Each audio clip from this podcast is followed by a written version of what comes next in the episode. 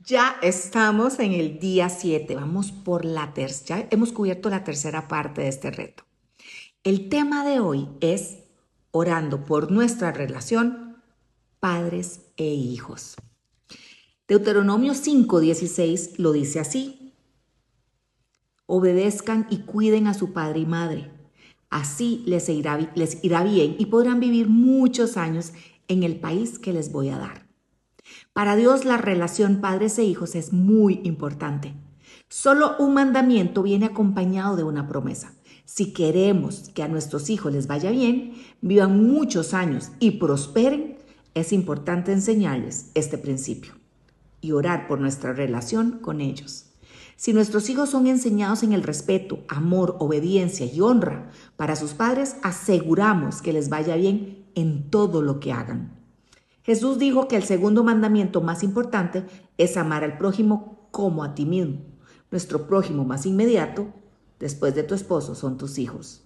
Es importante que entendamos que aún el amor a nuestros hijos es un mandamiento. Hay actitudes de ellos que te pueden hacer sentir mal y batallar para sentir amor en algunos momentos de nuestras vidas.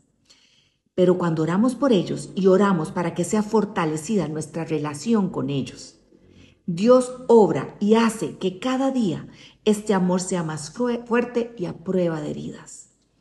Oremos por sanidad si en algún momento han habido heridas en el pasado, para que Dios traiga sanidad en las relaciones de nosotros con ellos. Oremos.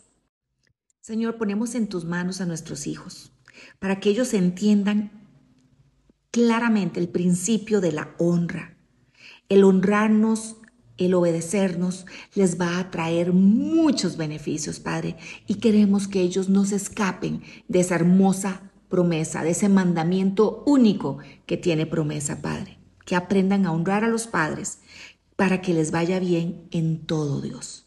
Te lo pedimos, Señor. Hazlos más sensibles a la obediencia a sus autoridades en sus casas. Amén.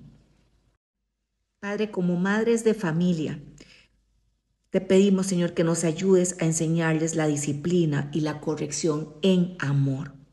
Que nuestros corazones se reconcilien con el corazón de nuestros hijos si hay resentimiento, si hay alguna herida, si hay algún rencor de parte de ellos con nosotros o viceversa. Señor, sánalo.